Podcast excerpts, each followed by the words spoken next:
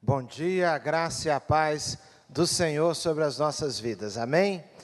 Eu quero agradecer ao Senhor Jesus e também ao pastor Wander o convite, o privilégio para estar com os irmãos nessa manhã, que tem sido uma manhã muito especial para todos nós, e eu queria destacar que para mim especial de um modo, de um, de um modo especial, especial para mim.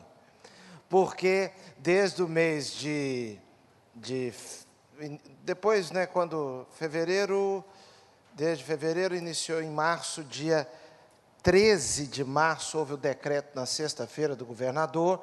Então, no domingo, nossas igrejas já começaram a experimentar alteração com relação à sua rotina, e desde então, apenas uma vez, nossa família pôde toda estar junta é, num culto.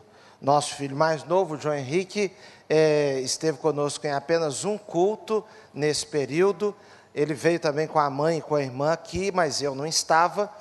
E hoje aconteceu até um fato engraçado, porque na hora de nos arrumarmos para vir para cá, não estávamos nem encontrando um calçado que coubesse nele, porque ele cresceu em casa nesse período e a coisa está dessa maneira. Queria agradecer muito a Deus pelo seu interesse de estar fisicamente presente no culto no templo. Irmãos, nós sabemos muito bem que o templo do Espírito Santo somos nós. Nós é que somos pedras vivas. Entretanto, irmãos, algumas pessoas estão vivendo uma certa ilusão, uma euforia com a internet.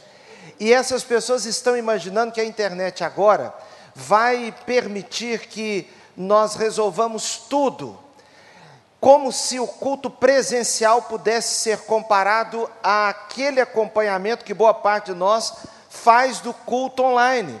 O culto online, meus irmãos, é uma bênção. Nossas igrejas já é, transmitiam seus cultos e era e são bênçãos. Entretanto, para a rotina de um dia a dia de uma pessoa que tem condições de estar fisicamente no culto, no templo, no, no, na casa de oração, no lugar de encontro da igreja, é, é apenas uma muleta, é uma situação precária que nós estamos vivendo. Na vida real, na vida real de muitas famílias, a não ser que o contexto seja muito favorável para acompanhar o culto online, mas eu quero fazer um teste aqui para ver se nós estamos aqui com famílias normais. E você sabe que nós gostamos de gente normal. Para mim, eu tenho visto e feito a leitura o seguinte: o culto online, ele acontece com algumas pessoas prestando muita atenção. Estão ali. Mas você consegue cantar em casa igual você canta aqui? Ah, mas é lá no templo tem máscara. Tudo bem, com máscara e tudo. Aqui é outra coisa. Agora, vê se você já ouviu de alguma família que passa por isso, talvez a sua não. Na hora do culto, alguém diz: Vamos pedir uma pizza? A outro responde: De onde? Aí tem uma discussão, uma assembleia no meio do culto, o culto está acontecendo. Pastor Wander está pregando, pastor Marcos está pregando, e aí tem uma discussão: se é calabresa, se é frango com catupiry, outra quatro queijos, até que chega um consenso. Então pede lá. Aí é outra discussão para ver quem vai pedir. Quando pede, vem. É uma outra discussão no meio do culto para saber quem vai buscar. Quando a pizza entra, vamos partir ela aqui mesmo. Um levanta, vai lá partir a pizza. Outro vai entregar, o outro zanga, porque não. Não, mas eu vou ter que levar na sua mão, o culto está correndo. Irmãos, nós estamos vivendo uma situação precaríssima. Só que muitos vão se acomodar a ela. E então eu quero assim parabenizar você que está presente aqui, porque a igreja no Novo Testamento se reunia de casa em casa, mas também no templo. Porque este culto aqui presencial, ele tem feito parte das nossas vidas de uma maneira formidável.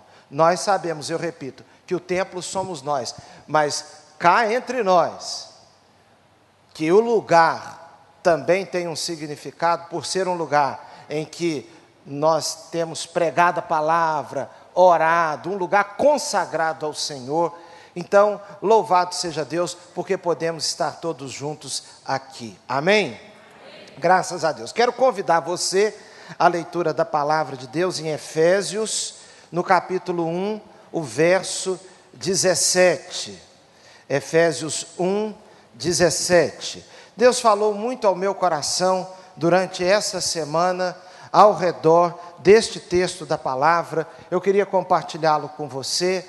O nosso culto aqui vai até que horas, hein? Até que horas? Tá bom. Tá bom. Uma e meia da tarde, né? É porque ele fez tanto o número assim, pastor, ô, ô, Silviano. Muito bem. Vamos ler a palavra de Deus então? Efésios 1, 17. A igreja de Orlando está acompanhando aqui agora? Ah, um abraço lá para os irmãos. Deus abençoe.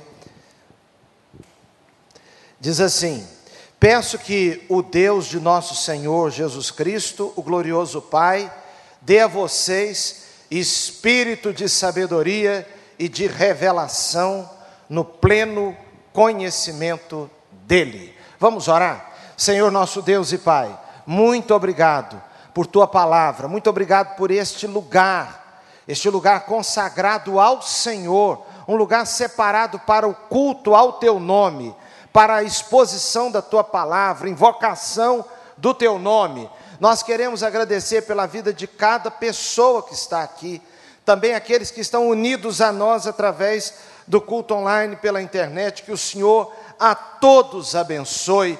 Nossos irmãos lá de Orlando e ao redor de todo o Brasil, Senhor, nós pedimos uma palavra gloriosa para as nossas vidas. E é em nome de Jesus que oramos. Amém. Meu irmão, eu disse que nós gostamos de pessoas normais, e se você, e eu acredito que é mesmo, um crente normal, você sabe muito bem que existem momentos na vida que nós não sabemos direito o que pedir a Deus. E na nossa vida de oração, a realidade é que nós passamos a nossa vida toda aprendendo a orar. Durante toda a vida, os discípulos estavam com Jesus, presenciaram orações do Senhor Jesus, oraram com Jesus, oraram entre eles sem a presença de Jesus. Alguns tiveram a oportunidade de, em momentos mais íntimos, estarem certamente sozinhos com Jesus, se não totalmente sozinhos, em momentos em que, como no Monte da Transfiguração, estavam três dos discípulos mais chegados com Jesus, Pedro, Tiago e João. Então, eles, no assunto oração, eles tiveram, irmãos, um ensinamento, uma experiência superior a qualquer um de nós aqui. Nenhum de nós teve um professor de oração como os discípulos tiveram. E num dado momento, eles se aproximam de Jesus e disseram o seguinte: Senhor, ensina-nos a orar. Então a vida de oração é um aprendizado. Quanto mais você vai orando, mais você aprende sobre oração. E uma das questões que estão em, ao redor, em torno da vida de oração, refere-se àquilo que devemos pedir. O apóstolo Paulo aos Romanos vai dizer que em alguns momentos nós não sabemos o que pedir e nem como convém pedir. Ou seja, você não sabe se pede para que aquele noivado volte ou seja fulminado de uma vez. Você não sabe. Você fica confuso, porque aquele determinado casal, eles estão num vai e vem, vai e vem, vai e vem, que você pode ter interpretação de seguinte: eles vão e vêm, vão e vêm, vão e vêm, porque o diabo está entrando no meio para impedir uma grande obra. Então, alguém, se fizer essa interpretação, vai orar para que o noivado volte e fique firme. Uma outra pessoa pode fazer a seguinte interpretação: esse noivado vai e vem, vai e vem, vai e vem, é porque eles realmente não se dão bem, então tem que orar para ir de uma vez. Nós não sabemos o que pedir. Por isso que em Romanos a Bíblia diz que o Espírito intercede por nós com gemidos inexprimíveis, porque quando nós não sabemos o que pedir e nem como convém pedir. Há momentos que você não sabe nem se pede se Deus realmente traga de acordo com a soberania, a vontade dele, o descanso para um doente, ou se você pede que aquele doente volte para casa e tenha mais um tempo nós não somos donos desses assuntos. Nós não conseguimos compreender a profundidade, o que está por trás do que é aparente. Irmãos, um outro aspecto do que pedir ao Senhor refere-se a pedirmos coisas materiais. Não é errado pedirmos coisas materiais tudo que é bom para nossas vidas, nós interpretamos como uma bênção de Deus. Quando você olha para a sua cama, que é uma bênção material, você a interpreta como um presente de Deus. Quando você deita na cama e olha para o teto, você agradece a Deus o teto que te cobre. Quando você entra num carro, quando você chega na sua casa, quando você veste uma roupa, eu acredito que você tem um espírito de gratidão e muitas e muitas vezes nós pedimos a respeito dessas coisas. Senhor, se for da tua vontade, me dê isso assim assim, conceda isso à nossa família. Não é errado pedir assim ao Senhor. Mas eu gostaria de chamar a atenção dos irmãos sobre algo que nós devemos pedir e que se não pedirmos, nossa vida fica extremamente afetada negativamente. Se nós pedirmos e Deus conceder, a vida fica muito enriquecida. Então eu gostaria de meditar com vocês a respeito de um simples tema, um pedido ao Senhor. Você pode repetir comigo? Um pedido ao Senhor. E o apóstolo Paulo diz assim, Efésios 1,17: Peço que o Deus de nosso Senhor Jesus Cristo, o glorioso Pai, dê a vocês espírito de sabedoria. Eu, irmãos, quando estou assim escutando uma mensagem, não gosto muito que o pregador fique mandando a gente repetir as coisas. Eu, eu, eu não acho que é por questão de criação de hábito. É, se você é igual a mim, um pouquinho de paciência. Repita comigo: espírito de sabedoria. Espírito de sabedoria. Dá a impressão que o pregador acha que a gente não, não sabe o que, que ele está falando, que tem que ficar repetindo para a gente aprender, não sei. Espírito de sabedoria. Irmãos, a primeira coisa que eu queria chamar a atenção é o que é espírito. Você veja que aqui no texto, a palavra espírito está iniciada com letra minúscula. Espírito de Espírito Santo de Deus sempre vem com letra maiúscula. Aqui, Espírito com letra minúscula. O que é aqui espírito de sabedoria? Esse espírito, ele está se referindo a quê? Está se referindo ao espírito humano, aquilo que a Bíblia chama de homem interior a nossa parte espiritual. Alguém pode dizer, e isso não tem muita importância, no meu entendimento, esse tipo de discussão, é, se o homem é formado de corpo, alma e espírito, para mim não tem muita importância isso. Se você entende que o homem é formado de corpo, alma e espírito, tudo bem, não tem discussão. Se você entende como eu que é a parte espiritual é a parte chamada de espírito ou alma, que para mim é a mesma coisa. Ah, mas a Bíblia diz lá que o, o, a palavra de Deus ela vai até a divisão juntas e medulas, alma e espírito. Pois é, pois é. Só que a gente não pensa que a junta é uma, uma composição do ser humano. A medula é o ser humano é dividido em junta e medula que junta é uma natureza e medula é outra coisa. Não, tudo é físico. Está se referindo à parte física do homem, alma e espírito, à parte espiritual. Um recurso de linguagem que ele usou mais de uma palavra para dar direção, uma mesma direção, a parte espiritual e a parte física. Juntas e medulas, físico. Alma e espírito, a, a parte espiritual. Esse espírito aqui é a nossa a nossa área, da nossa composição espiritual. O ser humano tem um componente espiritual, a alma humana. E é sobre esse espírito que Paulo está falando, que nos dê um espírito, ou seja, que nos dê uma espiritualidade de sabedoria.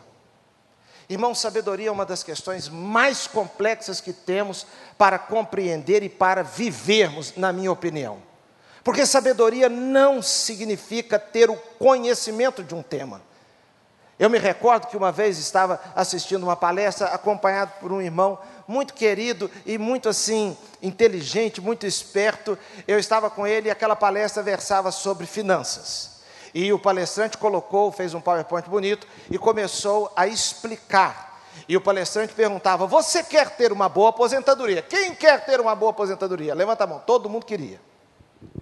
Aí ele dizia: E você quer também, na sua aposentadoria, poder fazer uma ou duas viagens por ano? Vamos colocar aqui uma viagem no primeiro semestre, uma viagem é, no, no Brasil e depois, no segundo semestre, uma viagem internacional. Aí o palestrante começou a explicar que a gente deveria separar um dinheiro para isso, um dinheiro para aquilo outro, um outro dinheiro para não sei o quê, dinheiro para a educação dos filhos, dinheiro para investir na sua saúde, afinal de contas não adianta fazer isso e aquilo e ficar doente, e dinheiro para que você possa também investir nos seus negócios, porque a sua empresa precisa não apenas é, aquilo que ela que entra de recursos, você pegar o dinheiro ficar para você, porque tem gente que pega tudo e gasta tudo, mas a empresa precisa de investimento. E ele falou muito em investimento. Aí falou os tipos de investimento: é, tesouro direto, é, não sei o quê, papapá, papapá, papapá, CDI, CDB. Explicou sobre a taxa Selic. E papá, o irmão do meu lado falou, pastor, essa, essa palestra, essa palestra está acabando comigo. A minha vontade eu vim aqui com esperança de que esse irmão me ajudasse, para que eu tenha sabedoria para lidar com o meu comércio, o meu negócio, que eu não sei se eu vou dar conta de pagar a luz mês que vem. E ele está apontando para frente um tanto de coisa que a gente tem que fazer, que senão a gente vai ficar doente sem plano de saúde, que senão a gente vai ficar em casa, que senão os filhos não vão ter educação. Eu estou aqui precisando, essa palestra aí eu faço. O difícil é sentar na minha cadeira lá em São João de Meriti, segunda-feira, e gerir a ausência de recursos. Porque com essa sobra de dinheiro aí, a gente pode colocar um aqui, outro ali, outro ali, um no Tesouro Direto, um, um para na Previdência Privada, outro para os netos. Se eu tiver muito dinheiro, eu coloco dinheiro guardado até para os meus bisnetos. Mas o que eu estou precisando mesmo é sabedoria para conversar com o gerente do banco e explicar que eu preciso daquela conta aberta, mas eu não tenho dinheiro para cobrir aquilo agora. Sabedoria. Sabedoria, meus irmãos, não é simplesmente saber e decorar uma frase. Como? Essa frase é uma frase muito usada e sempre me intrigou. Ser duro, o segredo, pastor, é ser duro sem perder a ternura. Fica bonito falar uma frase dessa, agora o que, que significa um negócio desse? Agora vamos para a prática. Vamos viver agora. E aí? Porque sabedoria é mais do que saber, é mais do que decorar, é colocar em prática. É você diante de uma situação da vida, criação de filhos. Todos nós sabemos que os pais precisam ter autoridade. Agora, não adianta eu chegar e ler num livro, escutar uma palestra porque, irmãos, o difícil é ter autoridade num mundo como o de hoje, que desconstrói contínua e teimosamente todo tipo de autoridade. Aí isso requer um nível de sabedoria. Irmãos, a sabedoria, ela é tão exaltada na Bíblia, e de modo muito especial por um jovem, que tinha tudo para viver uma desgraça no seu reino. Era filho de um relacionamento do seu pai com sua mãe, que foi um relacionamento muito questionável. Ele tinha um irmão chamado Adonias, que se autoproclamou rei. Ele tinha outros irmãos que eram assim, a Bíblia dá um sentido, um, dá, dá a entender que eles eram impetuosos, os filhos de Davi. E Salomão tinha esses irmãos. Tinha sido, era filho desse relacionamento questionável entre Davi e sua mãe Betseba. Mas a ele foi dado o reino. Quando ele vai fazer um pedido a Deus, iniciando o seu reinado, ele pede a Deus sabedoria. Deus gostou tanto do pedido de Salomão, que disse assim: você poderia, ele poderia ter pedido riquezas, muitos anos de vida, ele poderia ter pedido as coisas materiais, mas ele pediu sabedoria. Eu vou dar a ele sabedoria e vou dar riquezas. Irmãos, espírito de sabedoria. Mas sabedoria aqui não é uma sabedoria simplesmente uma não é uma sabedoria qualquer, é sabedoria gloriosa, porque ela vem do Pai glorioso. Existe um tipo de sabedoria, irmãos, que a Bíblia chama de terrena, e chama também de diabólica. Esse tipo de sabedoria é um tipo de sabedoria que o mundo gosta de aplaudir, mas os frutos são muito ruins. No capítulo 3 de, de, de Tiago, no capítulo 3, os versos 13 e 14, Tiago fala a respeito desse tipo de sabedoria. Quem é sábio e entendido entre vocês, que demonstre no seu bom procedimento. Você veja que sabedoria tem a ver com procedimento. O modo como a pessoa se conduz, o modo como a pessoa procede mediante obras praticadas com humildade. Veja que sabedoria tem a ver com humildade. Sabedoria não é um, aquela exposição de arrogância, de saber das coisas.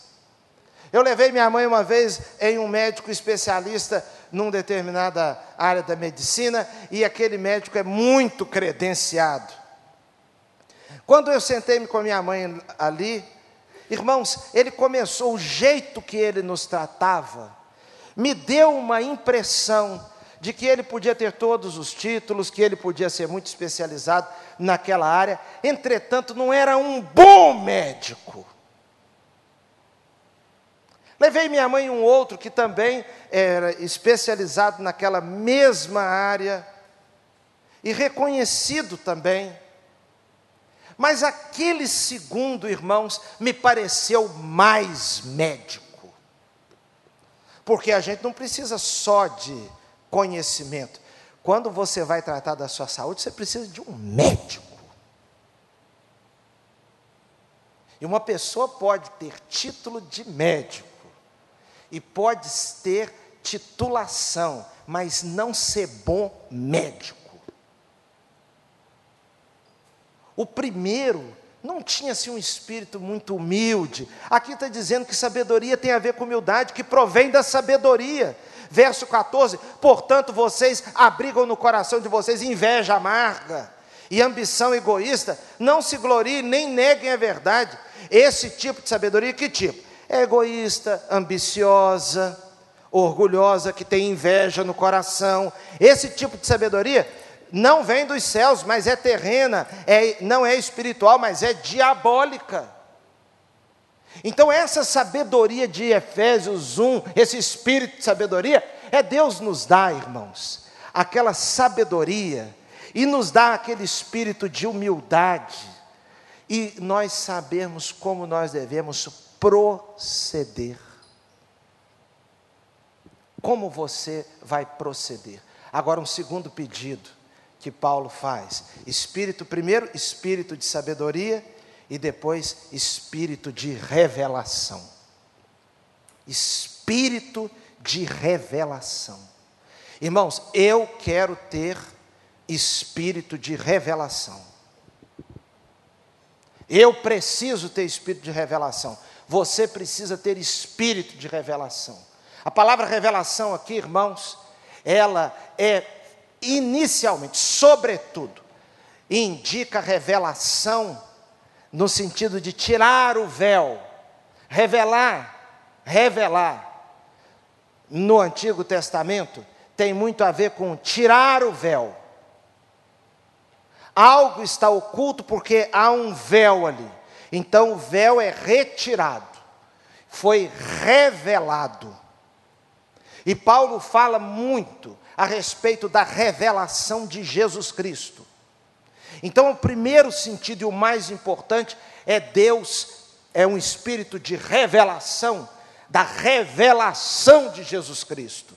É a revelação de Jesus como o nosso Salvador, Jesus como nosso Senhor. Paulo fala aos Gálatas que aquele evangelho que ele trouxe não foi um evangelho dado por homens, mas foi revelado pelo Espírito, porque se o Espírito Santo não revelar Cristo, o ser humano continua com os olhos vendados. O ser humano não enxerga Cristo. O ser humano enxerga carro, enxerga os bens materiais, enxerga as árvores, mas ele não consegue fazer uma conexão de que há um Deus criador. Ele enxerga o mar do recreio, mas ele não percebe que ali há algo que o ser humano não pôde fazer. Ele vê as baleias, mas aquilo não é suficiente. Ele olha o nascimento de um filho e não é suficiente. Ele se encara no espelho, percebe o valor dos seus olhos, a complexidade da sua constituição física, a complexidade da mente humana, ele pode pensar sobre isso, da linguagem, mas ele está cego, ele não enxerga o Criador, ele não enxerga Cristo.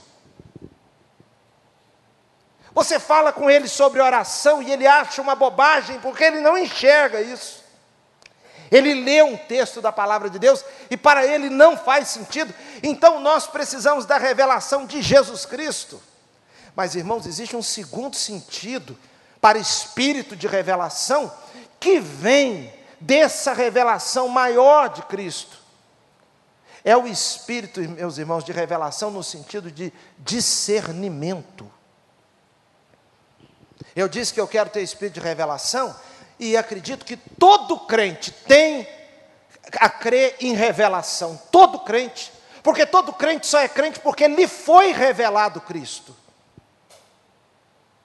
Eu não estou falando de revelação nessas profetadas, essas revelações que a gente fica mais na dúvida, mais confuso do que tudo. Não é isso não. Não estou dizendo que a gente deve desenvolver espírito de revelação, de ter alguém na igreja que se torna assim ah, o centro da revelação e todos nós vamos até a pessoa para poder descobrir se nós devemos ou não comprar o carro em 36 vezes. E aí eu quero tomar uma outra decisão. Aí eu tenho que ir à pessoa esperar Deus revelar a ela para ela dizer: não, não compre o carro por consórcio, compre mesmo por financiamento, que o Senhor vai te abençoar e você vai pagar. Aí depois eu tenho uma outra dúvida, eu tenho que voltar nessa pessoa. Isso me deixaria um crente muito infantil. Irmãos, quando eu estava jovenzinho, sonhando em ser pastor, uma pessoa, um grupo teve uma revelação. É, é, eles disseram que, tiver, que teve revelação, a meu respeito. E era um grupo de uma igreja que eu respeitava muito e respeito aquela igreja, respeito as pessoas lá. Mas eu estava vivendo uma fase na minha vida que eu poderia ser muito afetado por aquela palavra porque eu estava com uns, uns 18, 17 para 18 anos. Eu havia feito a prova aqui no Seminário do Sul. Eu estava me preparando para vir para o Rio. Depois que eu fiz a prova, foi uma carta, porque é, eu não sei se você é dos, é, é nasceu há menos de 180 anos, você sabe que eh, não, talvez não sabe, mas existia uma época que a gente recebia carta em casa. O seminário mandou uma carta dizendo que eu havia sido aprovado na prova e que eu precisava agora, e veio junto um boleto do Bradesco. E que se eu pagasse aquele boleto, estaria garantida a minha matrícula e foi, foi deferido o pedido de uma vaga no internato. Irmãos, foi uma alegria tremenda no dia que eu abri aquela carta. Só que a nossa família não tinha o dinheiro para pagar aquele boleto. E nós ficamos orando. Minha avó recebia, viúva, recebia a pensão do meu avô. Milagrosamente, minha avó tinha o dinheiro. E minha avó disse: Eu quero pagar esse, esse primeiro boleto. Ela me deu dinheiro, eu fui pagar o boleto, e naqueles dias, a gente arrumando as coisas, porque seminarista, quando ia para o seminário, você não sabe que espetáculo que era numa igreja de interior. Todo mundo levava sabonete, levava shampoo, levava roupa, levava as coisas. Irmão, irmãos, e parece até que tem uns 200 anos isso, não tem, o mundo tem mudado muito rapidamente. Irmãos davam roupa, calças. Quando eu comecei a pregar assim, mais, é, a gente pregava sempre de paletó e gravata. Às vezes eu parecia um Frankenstein. Porque eu estava com a parte de cima do paletó de um tio, a parte da calça de um primo, a, o sapato de um irmão da igreja que deu, não cabia direito, aquela coisa que não tinha uma combinação muito boa. E naquele tempo combinar era importante. Porque hoje combinar não é importante. O importante é descombinar. Aí você que foi criado para combinar, o mundo muda e passa a ser um mundo de descombinar, você fica todo confuso. Nunca, por exemplo, na igreja que eu fui criado, o pastor ia pregar de calça jeans com blazer. Está descombinando na nossa criação. Porque uma coisa mais social tem acompanhada de uma outra social. E você não vai botar um sapato ou um, um tênis. Você tem que botar um sapato, porque sapato acompanha o social. Mas eu não estou dizendo que está feio, que está errado, eu estou dizendo que o mundo mudou. Mas vamos voltar na avó. Paguei lá. E o que aconteceu? O grupo disse ter tido uma revelação e o irmão veio conversar comigo. Olha, nos foi revelado na hora da oração de que você não deve de jeito nenhum ir para o Rio de Janeiro para ser pastor da Igreja Batista, porque isso será uma desgraça para a sua vida. Eu não estou falando desse tipo de revelação. Irmãos, nós precisamos de uma revelação que faça da nossa vida uma vida que tenha demonstração de mais sabedoria. É aquele discernimento, é aquela compreensão dos fatos. É Deus nos dar uma percepção, pelo menos algumas áreas que eu queria destacar com você. É o cumprimento daquilo que Jeremias 33, 3 diz: clama a mim, Clama a mim, pastor Marcos, e responder-te-ei, e anunciar-te-ei coisas grandes e ocultas que não sabes.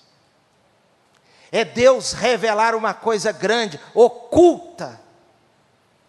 É Deus revelar a sua vontade, a vontade dele para a sua vida. E eu queria destacar aqui algumas áreas que nós vamos orar. Eu quero orar com você sobre isso. Primeiro lugar, e não é mais importante, é porque alguma coisa tinha que vir em primeiro, eu coloquei isso aqui primeiro.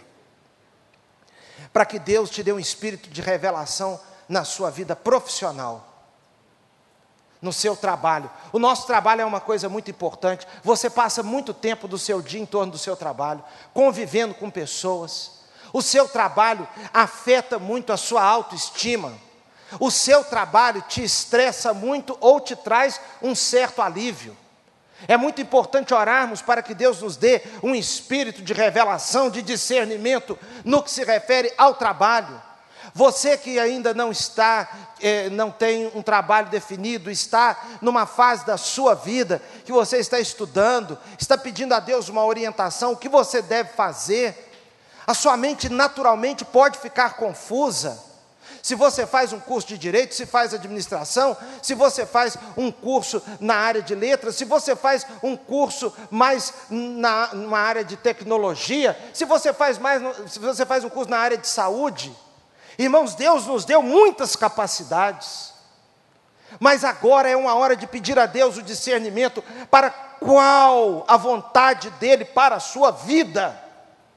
E que você consiga compreender qual a vontade de Deus para a sua vida, para que Deus te conduza. Você vai andando com as suas pernas, mas você vai andando assim, dirigido por Deus. E quando você chegar ali e se formar e começar a trabalhar, ou quando você entrar naquele, naquele novo emprego, ou quando você começar um negócio, você está ali debaixo daquela graça, daquela paz do Senhor, porque Deus lhe deu um espírito de revelação da vontade dEle.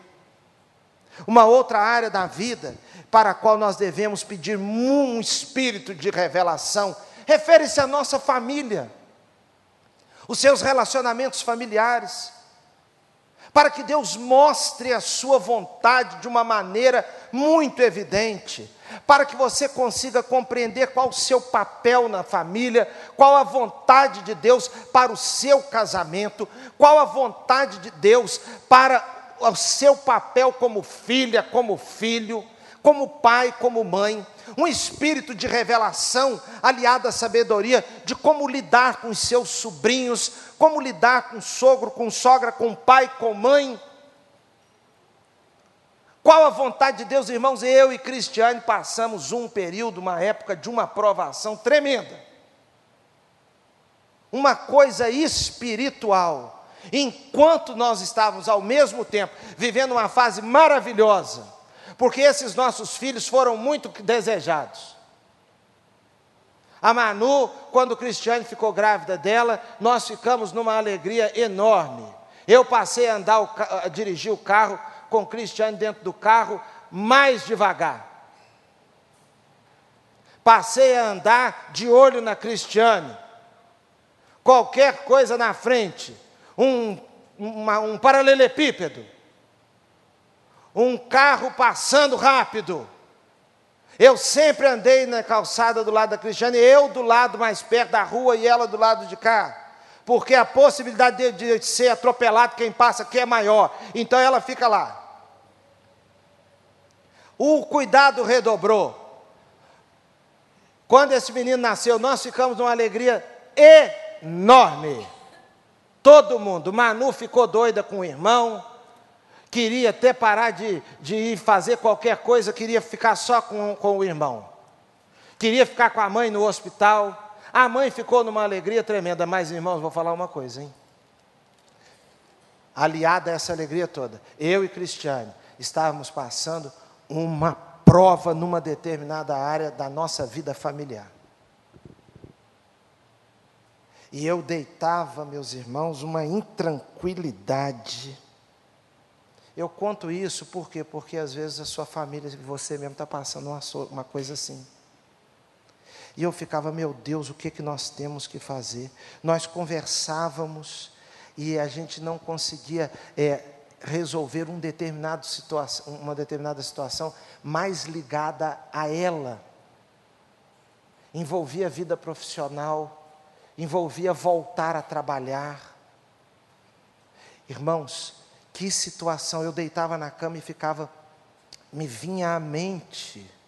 E se você não concorda muito com isso, não tem problema, eu, eu respeito e você também respeita a mim. Eu ficava na minha mente a imagem de uma cobra, uma serpente debaixo da nossa cama. Aquilo ficou tão perseverante que eu levantava, eu levantei muitas vezes e olhei debaixo da cama. Eu ia no quarto onde Manuela estava e ficava orando ali por ela e olhava as coisas, até abrir guarda-roupa, eu abria. O João Henrique dormindo e eu vigiando ele. E eu comecei a orar, Senhor, revela isso, revela o que, que está acontecendo, revela é, é, essa coisa ruim que está atrapalhando aqui numa hora tão boa para nós. Irmãos, um dia de tarde, uma quarta-feira, eu estava conversando com uma pessoa e de repente aquilo que estava oculto foi revelado. A pessoa, ela eu vou usar uma expressão aqui que não, eu não, não é surto no sentido de surto. Não sei se tem outro sentido para surto, mas ela surtou ela, ela estava com uma coisa amarga guardada e de repente na conversa ela blum, soltou e eu percebi que era Deus me mostrando aquilo que estava oculto e que tanto estava nos atrapalhando. Irmãos, eu acredito que Deus revela mesmo certas coisas se a gente orar. Por exemplo, por exemplo, marido ou mulher desconfiado da, de infidelidade. Você começa a orar, você começa a orar, você começa a orar. Ninguém vai precisar te contar, você vai ver. Você vai ver. Namoro. A namorada não sabe se o menino ah, tem uma conversa, um primo viu, não sei quem da igreja falou, o outro botou no Facebook, o outro não sei o quê. Você vai orando, vai orando. Daqui a pouco ninguém precisará te contar, você vai ver. Se ele estiver com outra, você vai ver. Ele e a outra. Você não vai ter dúvida. Deus revela, Deus mostra. E um outro campo, meus irmãos, que eu gostaria de que Deus nos abençoasse com espírito de revelação.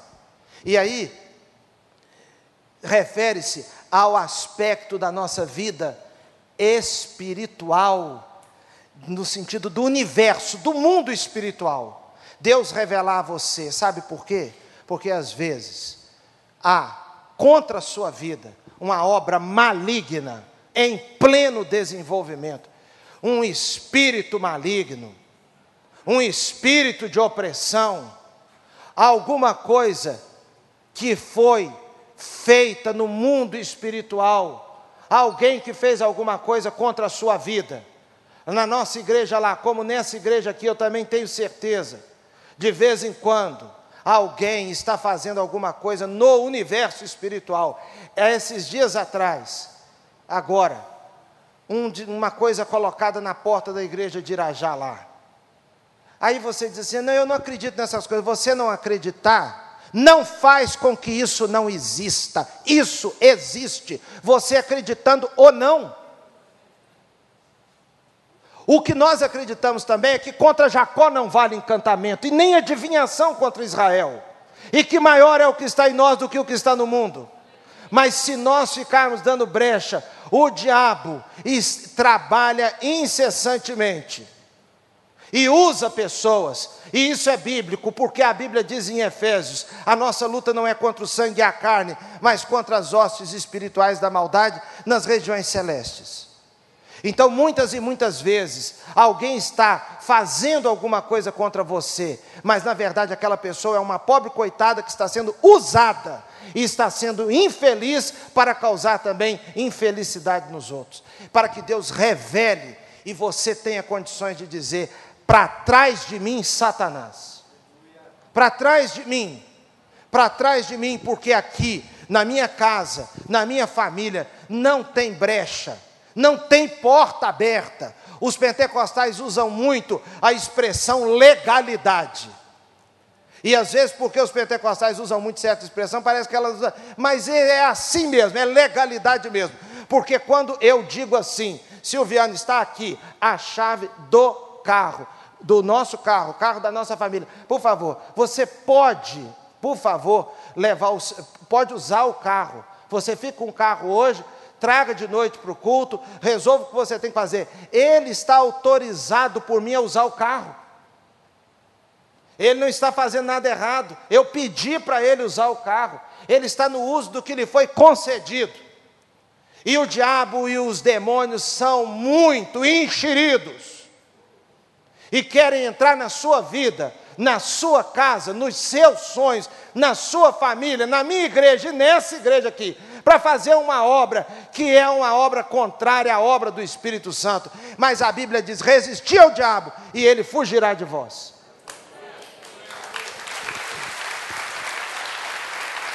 Espírito de revelação, para que você saiba se portar diante da realidade tão desafiadora da vida. Irmãos, eu quero concluir lembrando o texto diz assim: Peço que o Deus de nosso Senhor Jesus Cristo, o glorioso Pai. Essa sabedoria e essa revelação são coisas gloriosas, irmãos. Coisas que nós necessitamos que Deus derrame da sua glória. Que Deus dê uma coisa gloriosa para você. Que Deus dê para você algo assim que venha do céu, que seja muito mais do que o dinheiro pode comprar, do que a gente possa estudar num livro, algo que diante dos desafios da vida a gente consiga caminhar. Eu quero encerrar é, contando aos irmãos que eu perdi uma irmã agora há poucos dias.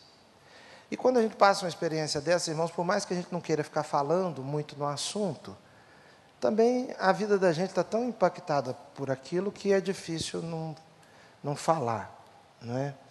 Mas eu perdi uma irmã, ela tinha 52 anos, e num espaço mais ou menos de uma semana, uns nove dias, ela começou a passar mal e faleceu.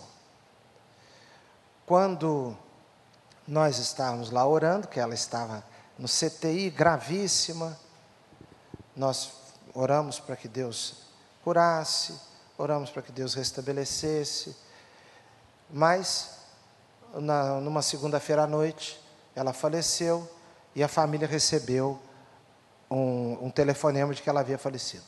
Eu tinha acabado de sair da casa da minha, da minha irmã, onde toda a minha família estava. E fui para a casa dos meus pais, meus pais ficaram na casa da minha irmã, dormindo lá, e eu fui com o Cristiano para a casa dos meus pais. Quando nós estávamos chegando em casa, o telefone tocou, a Manu ligou, que era para nós voltarmos, que chegou a notícia. Voltamos rapidamente, encontrei meu pai no meio da rua, na frente da casa da minha irmã. Minha mãe chorando muito lá dentro, a família naquela situação. E o meu pai se retirou e foi um pouco para a rua assim, para não presenciar aquela choradeira, aquela, aquela coisa ruim que acontece. E ele ficou ali, eu desci do carro, me aproximei dele. E os irmãos sabem, a gente não tem o que falar. A gente não tem o que falar. A gente precisa de que Deus fale ao nosso coração. Eu dar uma aula de teologia para meu pai ali não ia adiantar nada. Ou eu dizer para ele, ah, o céu ficou mais feliz, o céu gosta de quem, de coisa boa, por isso que a minha irmã morreu. Mas tem gente ruim também que morre, né? Quando eu cheguei perto dele, eu abracei. Aí o meu pai disse assim: Deus quis assim Vamos encarar assim. Deus quis assim. Irmãos, essa é um tipo de sabedoria que refere-se à natureza de Deus e à vida da gente. Existe uma doutrina muito preciosa na Bíblia chamada soberania de Deus.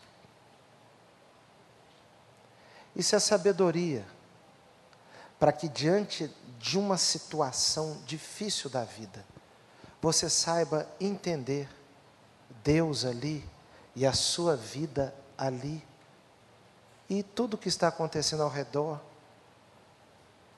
Aquela simples frase, Deus quis assim, então graças a Deus. Tem muita coisa embutida nisso. Uma das coisas é: o Senhor está conosco. Nada acontece por acaso, nós vamos seguir, a vontade de Deus é a melhor, nós não estamos entendendo, nós estamos sofrendo, mas Deus vai nos fortalecer, e louvado seja Deus. Irmãos, que Deus nos dê espírito de revelação e sabedoria. Eu não posso chamar os irmãos aqui à frente para não fazer aglomeração, mas eu gostaria de orar com você agora, se você puder e quiser pedir sobre a sua vida espírito de revelação e de sabedoria. Se você puder ficar de joelhos, eu quero convidá-lo para que fique. Se não puder ficar de joelhos, você pode ficar sentado mesmo, sentada, ou em pé, do jeito que você puder. Vamos orar?